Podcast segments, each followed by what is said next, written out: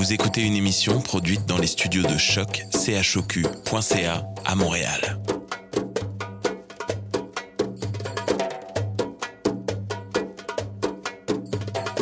Vous êtes tous les bienvenus à Radio Dodo, une radio internationale destinée aux tout petits enfants victimes des guerres. Radio Dodo est une initiative neutre et patronnée par la Commission canadienne pour l'UNESCO. أهلا وسهلا فيكم على راديو دودو إذاعة عالمية لأجل كل طفل عاش الحرب راديو دودو مبادرة حيادية تحت رعاية الهيئة الكندية لليونسكو Welcome to Radio Dodo, a radio station dedicated to all the children victim of war. Radio Dodo is neutral and patroned by the Canadian Commission of the UNESCO. Vous écoutez Radio Dodo. You're listening to Radio Dodo. Radio Dodo. Bonsoir les amis, bienvenue à Radio Dodo. Je m'appelle Alice et je suis très heureuse de vous retrouver. Avez-vous un ami juste à vous que personne d'autre ne connaît? Un ami idéal mais invisible? Vous devinez bien que je parle de l'ami imaginaire. Eh bien, aujourd'hui c'est le thème de l'émission.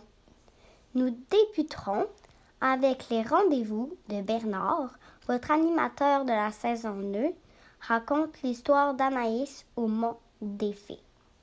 Ensuite, ma maman Marianne vous lit Le petit homme dans la bouteille. Catherine récite son conte Bestioluyette. Notre correspondante Romy discute avec une de ses connaissances concernant ses amis imaginaires d'enfance. Finalement, Maria nous partage une belle histoire de son cru.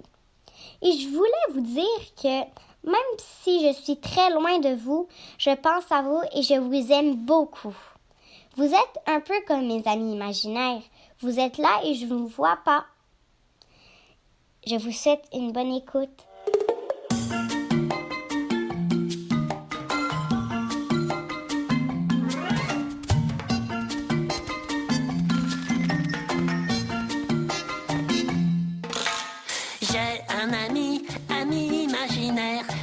Ne peut l'entendre ou le voir. On joue sans souci, il fait ce que je lui dis de faire, et jamais, jamais rien ne nous sépare. C'est quel genre d'ami ton ami? C'est un dent pointu. Mais il doit être effrayant. Oh non, il est petit et gentil, il n'a pas de dents. Et ce qui est super, il est imaginaire. Il est imaginaire? Il est imaginaire. Imaginaire. Les amis imaginaires sont de bons amis. Pour jouer, ils sont toujours là. Très heureux quand t'es heureux. Triste quand tu es triste. Quoi que tu puisses leur dire, toujours ils te croient. Nanana,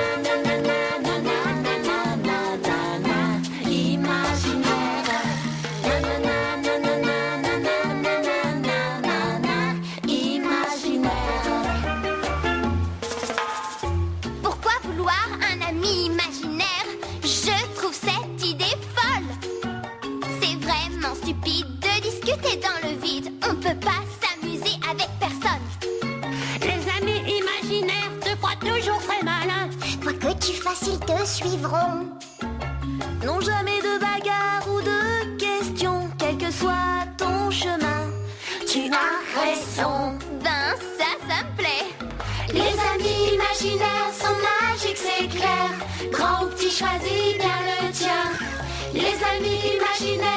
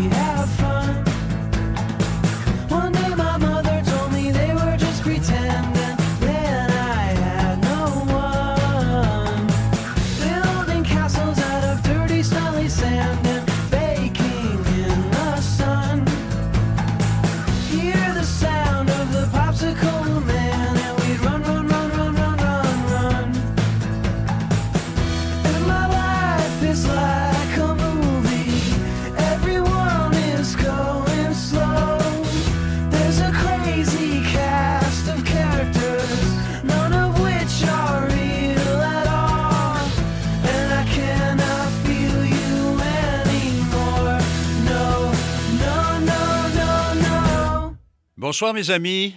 Hola. Masaha Ben oui, c'est Bernard qui vous parle. J'ai encore un, un petit conte. C'est le moment de nos rendez-vous avec une histoire que j'aimerais vous raconter en toute simplicité. Et euh, cette histoire-là, elle s'appelle Anaïs au royaume des fées. Alors pour sa fête au cœur de l'été, Anaïs avait reçu un magnifique costume de fée. Robe couleur d'arc-en-ciel, petites ailes diaphanes dans le dos, diadème étincelant et multicoloré, et ses petits pieds, ses pieds nus effleurant le sol, Anaïs dansait dans l'herbe du jardin, désignant de sa baguette magique toutes les merveilles disséminées autour d'elle. Gentil coquelicot, ouvre-toi. Jolie rose, pars-toi de soleil. Petit oiseau dans le buisson, chante de plus belle, chante à perdre haleine et il lui semblait qu'elle était la fée créatrice qui éveillait la nature et que toute chose au jardin lui obéissait. Elle se pencha soudain vers une très très jolie fleurette bleue, couleur d'aigle marine, émergeant entre les brins d'herbe. Petite fleur bleue, commença-t-elle. Mais la formule magique qu'elle allait énoncer se noua dans sa gorge. Anaïs restait courbée, immobile et sans voix car la petite fleurette se trouvait être une toute petite et ravissante créature ailée, vêtue de légers voiles bleus, ses cheveux d'or étalés sur ses toutes frêles épaules.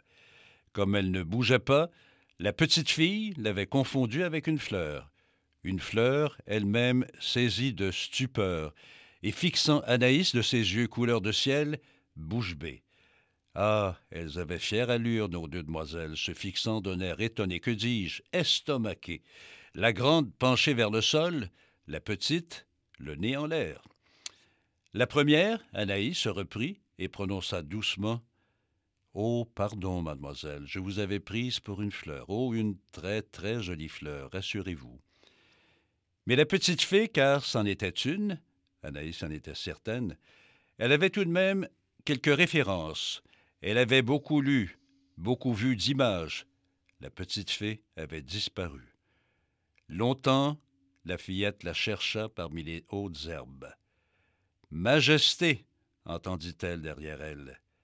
Une petite voix chaude et mélodieuse venait de troubler le silence, venant de derrière elle. Anaïs se retourna. À ses pieds, une ribambelle de petites fées, vêtues de toutes les couleurs de la nature, se tenait devant elle. Au centre de la file, une brunette au teint mat, vêtue d'une magnifique robe écarlate qui la faisait ressembler à un coquelicot avec ses frisettes, s'avança moins timide que les autres et s'inclina profondément. Majesté, bienvenue dans votre royaume.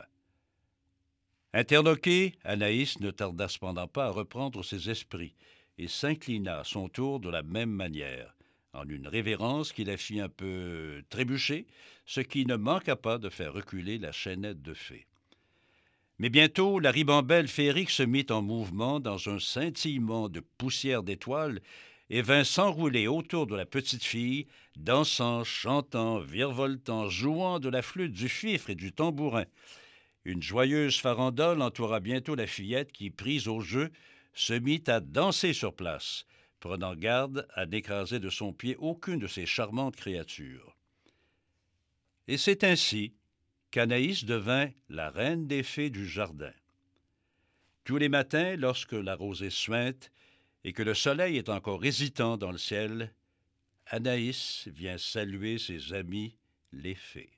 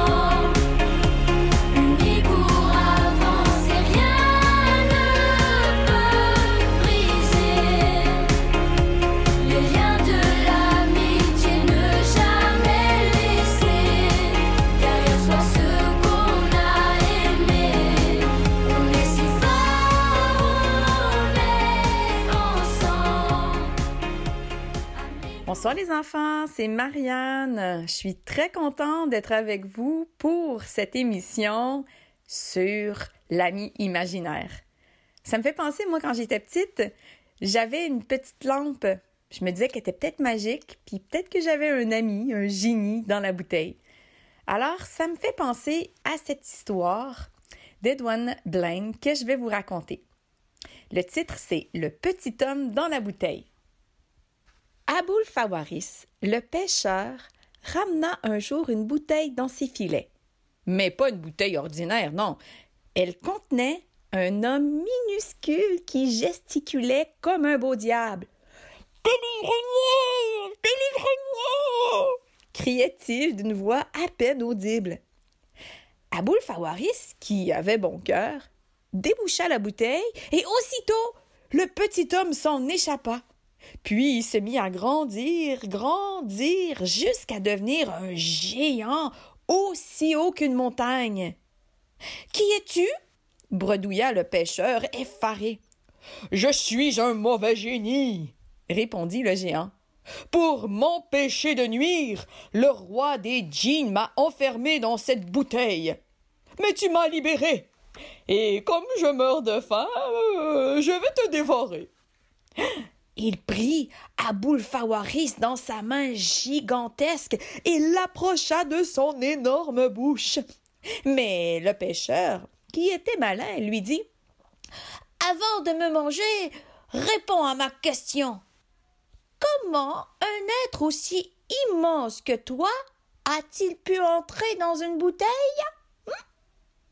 Parce que, grâce à mon pouvoir, je peux prendre toutes les formes que je désire, répliqua le génie.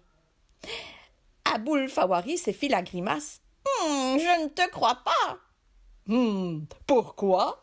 s'étonna le génie. Euh, je ne crois que ce que je vois. Le génie, qui était à la fois stupide et orgueilleux, se mit à rire. tu veux une démonstration? Alors regarde bien. Et il se mit à rétrécir, rétrécir, jusqu'à entrer par le goulot de la bouteille. Vif comme l'éclair, Aboul Fawaris la reboucha et la rejeta à la mer, où elle se trouve peut-être encore. voilà, c'était l'histoire du petit homme dans la bouteille.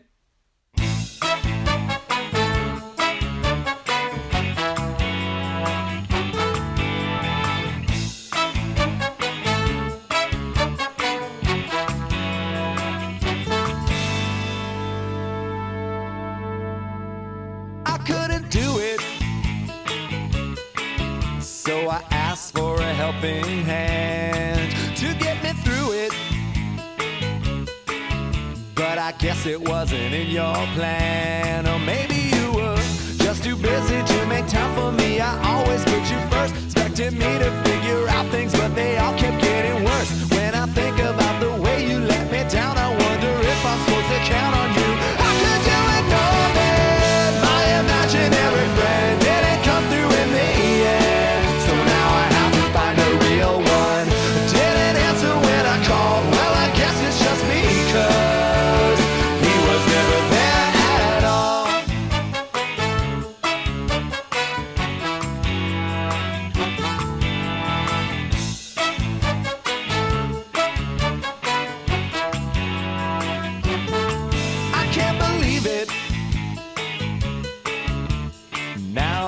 I'm looking back, why didn't I see it?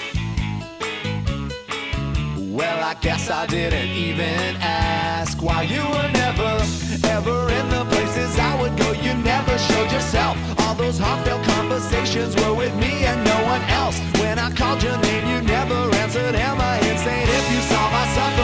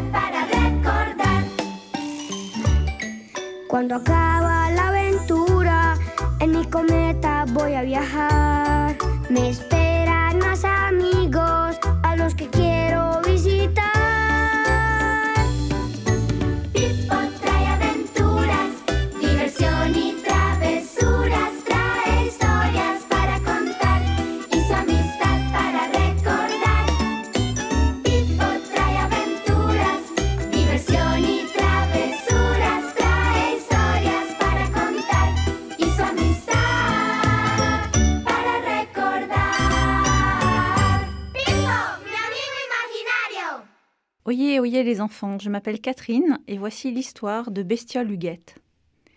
Clop, clop, clop. Qui pouvait bien ainsi sortir du grand atelier de couture de la rue des Lilas? Clop, clop, clop. C'était Bestiole Huguette qui sautillait sur son unique patte. Huguette n'était pas tout à fait finie, mais comme elle était impatiente de découvrir le vaste monde, elle s'était terminée elle-même avec quelques chutes de tissu. Elle avait bien deux bras, enfin un bras et une sorte d'aile, et c'était ce qui lui semblait le plus important. Grâce à eux, elle avait pu se coudre des oreilles. Pas les deux mêmes, tant qu'à faire.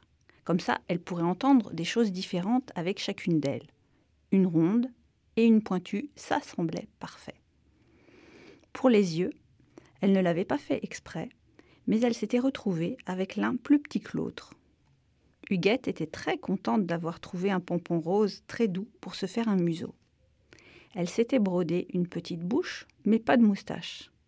Elle avait rempli son ventre de lavande, histoire de sentir bon. Elle s'était cousu une grande poche sur sa robe pour y ranger son doudou, une plume évadée d'un oreiller. Comme elle n'avait pas trouvé de deuxième jambe, elle avait accroché une ficelle derrière sa robe, ce qui finissait de lui donner une allure de souris. Clop, clop, clop. C'est ainsi que la bestiole partit à la découverte des grands boulevards de Paris. Tout le monde autour d'elle semblait bien pressé. Des gourmands s'arrêtaient devant une vitrine pleine de gâteaux, puis entraient se régaler.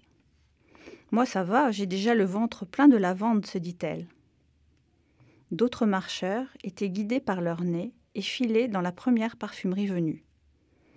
Moi, ça va, je sens déjà bon, constata Huguette. Des élégantes entraient voir des robes de plus près. Hum, moi, ça va, je suis déjà bien habillée, se dit la bestiole. Bestiole Huguette se laissa entraîner par la foule jusqu'à l'opéra. En lisant les affiches, elle comprit que bien des gens rassasiés, parfumés et bien habillés se rendaient dans une magnifique salle pour aller y écouter de la musique et voir danser des ballerines. Elle essaya d'entrer, mais un gardien l'attrapa par la queue. Il la hissa jusqu'à son visage, si bien que la bestiole crut qu'elle allait se faire avaler. Pas de billet, pas de spectacle, grogna-t-il. Puis il la reposa à terre. Direction la sortie. Êtes-vous sûr et certain que toutes ces belles personnes qui sont entrées ici ont un billet? demanda Huguette au gardien. Il réfléchit. Non, en effet, les musiciens et les ballerines qui entrent par l'autre côté n'ont pas de billet. Bestiole Huguette fit une petite révérence et fila à l'arrière de l'opéra. Là, un autre gardien chercha son nom dans la liste des artistes autorisés à entrer. Bestiole Huguette, bah voyons. Quel drôle de petit rat tu ferais là. Non, non, non, dans cette liste tu n'es pas. Huguette descendit piteusement l'escalier et resta assise un long moment sur la première marche. Elle finit par penser à voix haute. Je ne peux pas être dans le public, et je ne peux pas être dans le spectacle. Alors, euh, comment entrer? Comme il se trouve que quand on pose les bonnes questions, les bonnes réponses arrivent assez rapidement, un passant entendit la bestiole et vint s'asseoir à côté d'elle. Huguette, euh, je sais très bien qu'une bestiole comme toi ne peut pas exister en vrai. Mais je sais aussi que c'est toi qui m'inspirera pour écrire le prochain spectacle que les gens viendront voir dans cette salle. Huguette écarquilla ses deux yeux différents. Elle tendit son grand bras et son aile vers Hugues, l'ami qu'il avait imaginé, pour pouvoir se consoler de tout. Ils se firent un immense câlin qui dure encore aujourd'hui. Ainsi, clop, clop, clop, Huguette Bestiole continue à accompagner Hugues partout. Mais chut, c'est un secret. Voilà les enfants, mon histoire est terminée. Huguette, Bestiole et Hugues sont partis se coucher. Vous aussi, dormez bien.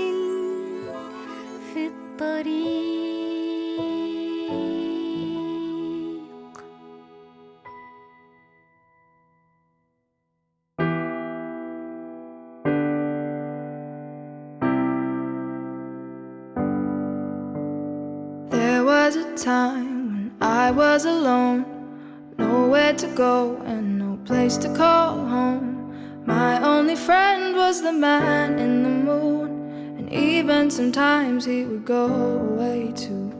Then one night, as I closed my eyes, I saw a shadow flying high. He came to me with the sweetest smile, told me he wanted to talk for a while. He said, Peter Pan, that's what they call me. I promise that you'll never be lonely. Ever since that day, I am a lost boy from Neverland, usually hanging out with Peter Pan. And when we're bored, we play in the woods, always on the run from Captain Hook. Run, run, lost boy, they say to me.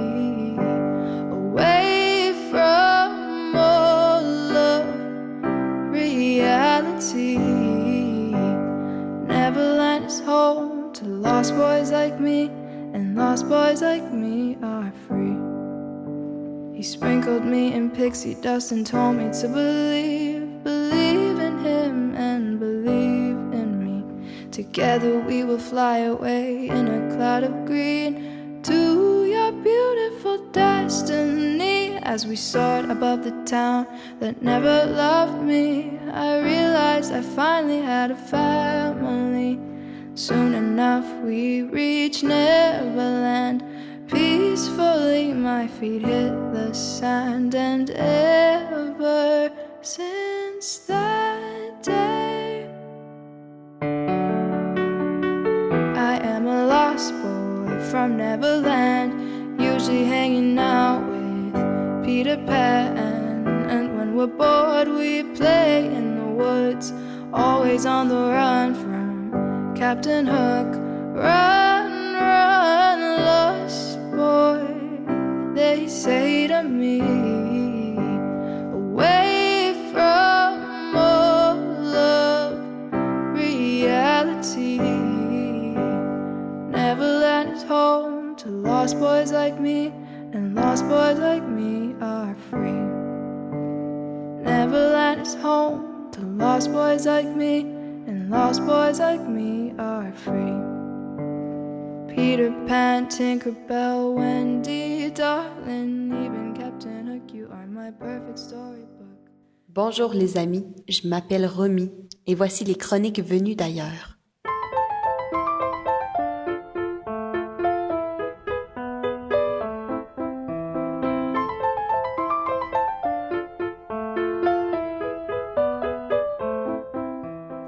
Présentement au Québec avec ma bonne amie Faiza. Faiza, elle est syrienne, mais elle est aussi québécoise et canadienne depuis deux ans, quand elle est arrivée comme réfugiée. Bonjour Faiza. Bonjour. Faiza, toi, tu as quelque chose de très unique. Une partie de ton visage est déformée. Ça fait combien de temps que tu as ça? Depuis que j'avais trois ans. Et est-ce que ça changeait beaucoup de choses dans ta vie d'avoir le visage qui était déformé? Ça a cha- changé presque toute ma vie parce que je suis une personne très isolée. Et aujourd'hui, les amis, on parle de nos amis imaginaires. Donc, je voulais te demander, toi, Faiza, quand tu étais jeune, est-ce que tu avais des amis imaginaires pour briser ton isolement, ta solitude? Quand j'étais petite, euh, je me parle à moi-même, euh, je raconte ma journée. Mais quand j'étais capable d'écrire, euh, que je rentre à l'école, je commençais à écrire. C'était le cahier de qui est mon ami euh, imaginaire. Et qu'est-ce que tu lui racontais à ton cahier? Je raconte ma journée, les choses qui me dérangent ou les choses qui me rendent content. Je sens que c'est très très personnel et je veux pas raconter à personne. Donc, c'est un peu ton confident. Oui, oui, c'est ça.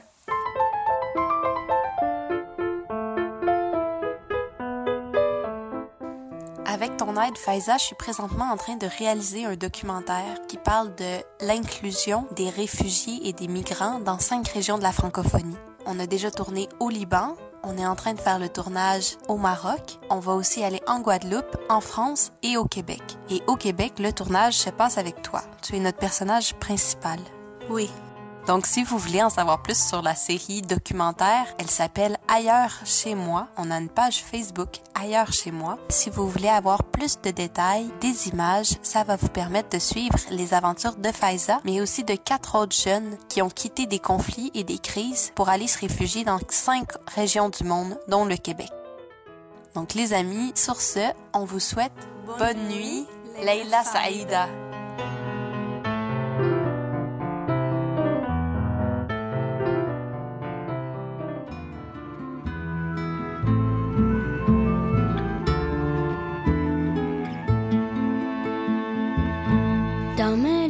D'images, il était une fois de nombreux personnages revendiquant le droit de renaître à la vie dans de nouveaux récits. J'entre dans l'imaginaire en plongeant dans l'univers où j'invente des histoires de l'horreur jusqu'au soir et je fais rêver le temps pour verser mon cœur d'enfant une pincée de magie.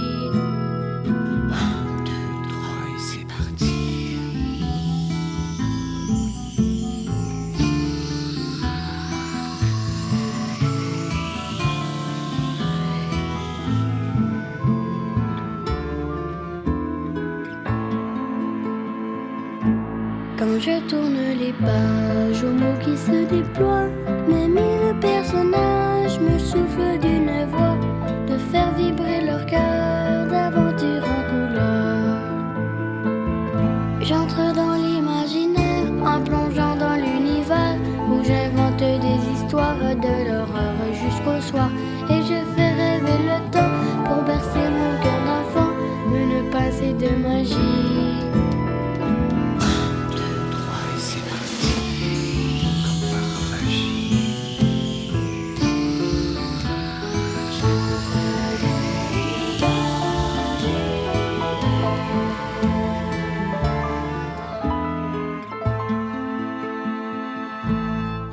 les mages, les elfes des sous-bois, les dragons et les sages me prennent pour un roi qui conduit leur chemin, qui guide leur destin. J'entre dans l'imaginaire en plongeant dans l'univers où j'invente des histoires de l'horreur jusqu'au soir et je fais rêver le temps pour bercer mon cœur d'enfant une pincée de magie. J'entre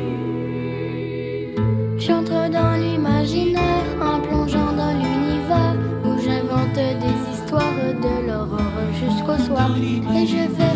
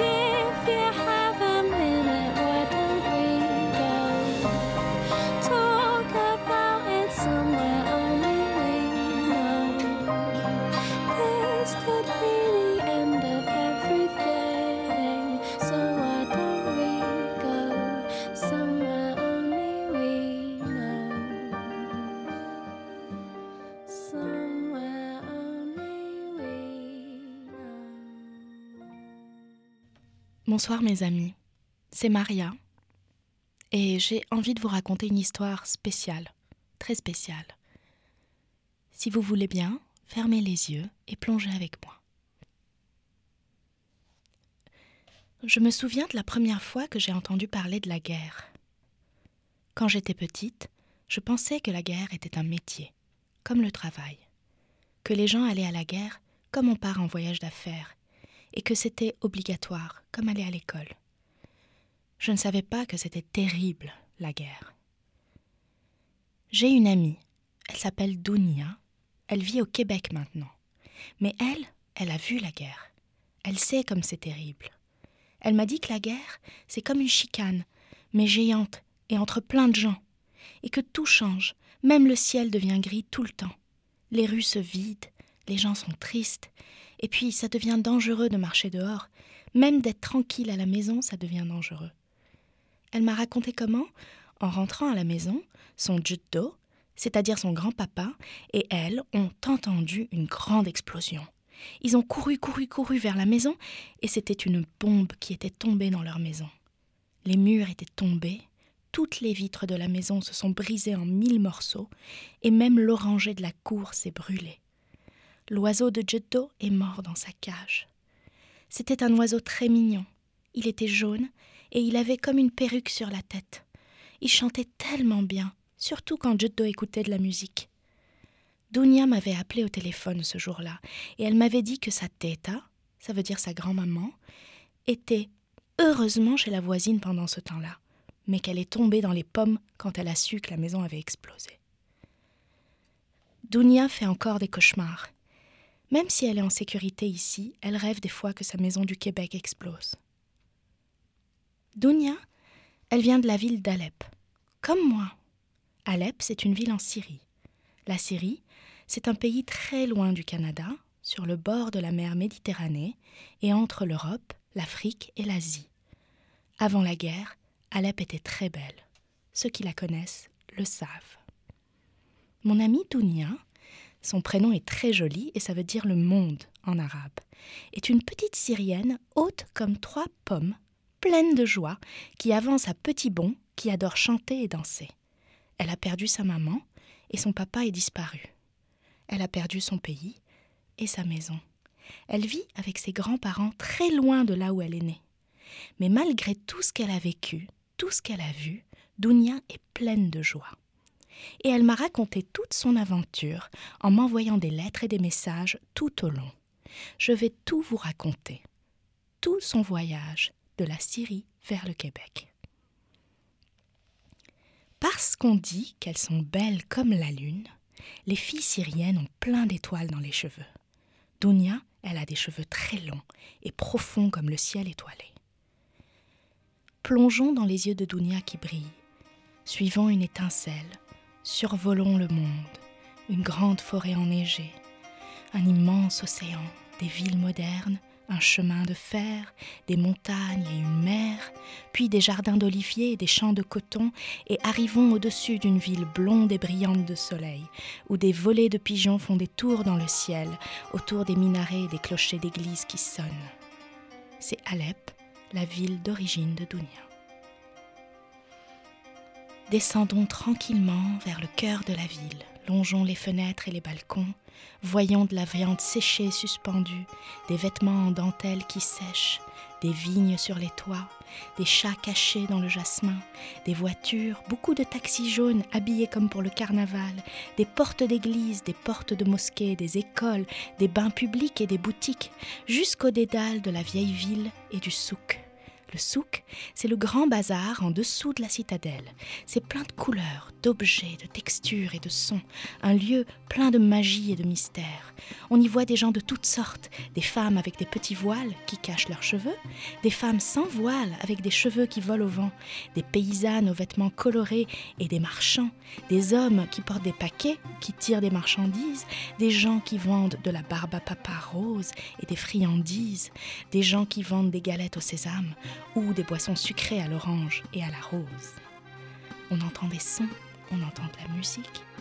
Suivons la musique jusqu'à arriver devant une minuscule boutique, celle de Jutto.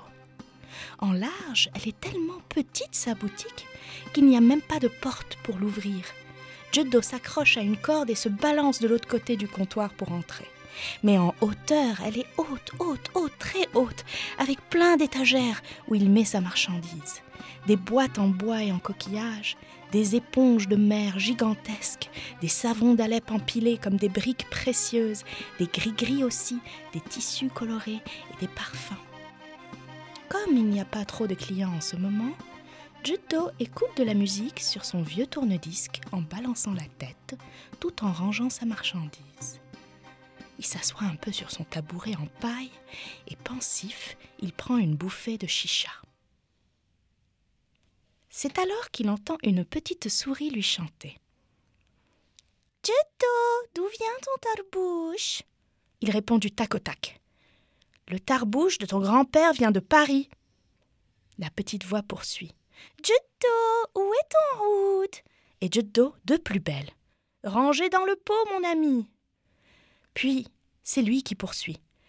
Dounia, où es-tu? Dounia s'écrie Je suis là C'est Dounia qui était cachée en dessous du comptoir de la boutique, dont la tête surgit et qui éclate de rire. Jutto fait l'étonner, mais il la connaît bien et il rit également. Il ferme la boutique pour aller déjeuner à la maison. Jutto enjambe le comptoir pour sortir, prend Dounia par la main et il rentre à la maison. Ils arrivent dans leur rue, pavée de pierres rondes, aux murs longs et nus, à l'exception de quelques fenêtres sur lesquelles grimpe un jasmin. Ils poussent une petite porte nichée dans le mur, ils longent un couloir sombre et arrivent à l'intérieur. Si vous voulez savoir la suite de l'histoire de mon amie Dounia, écoutez les prochains épisodes.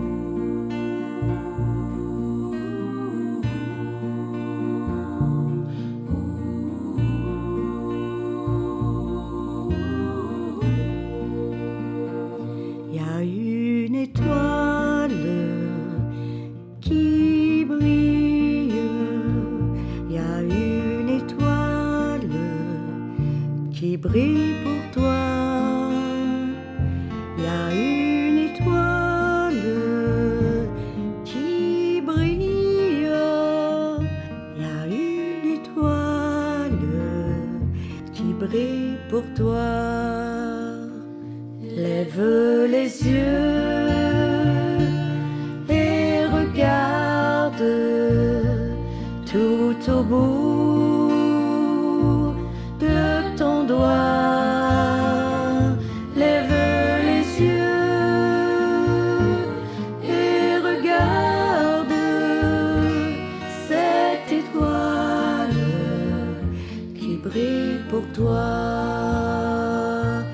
Ta souffrance, souffrance sera, sienne, si tu veux bien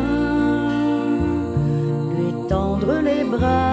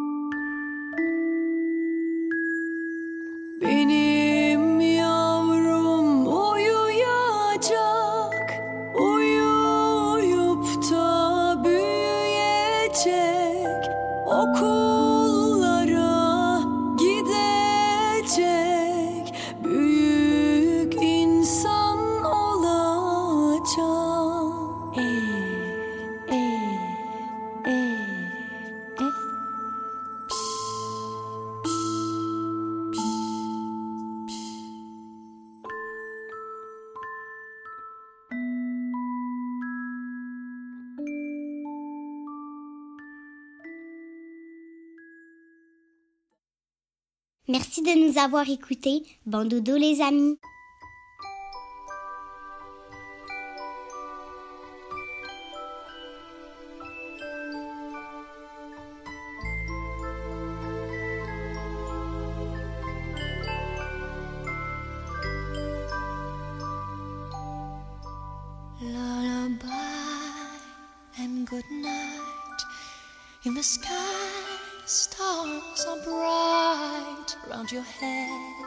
Flowers gay. Set your slumbers till day. Lullaby and good night. In the sky, stars are bright. Round your head, flowers gay. Set your slumbers till day. Close your eyes now and rest. May these be blessed. Close your eyes now and rest. May these hours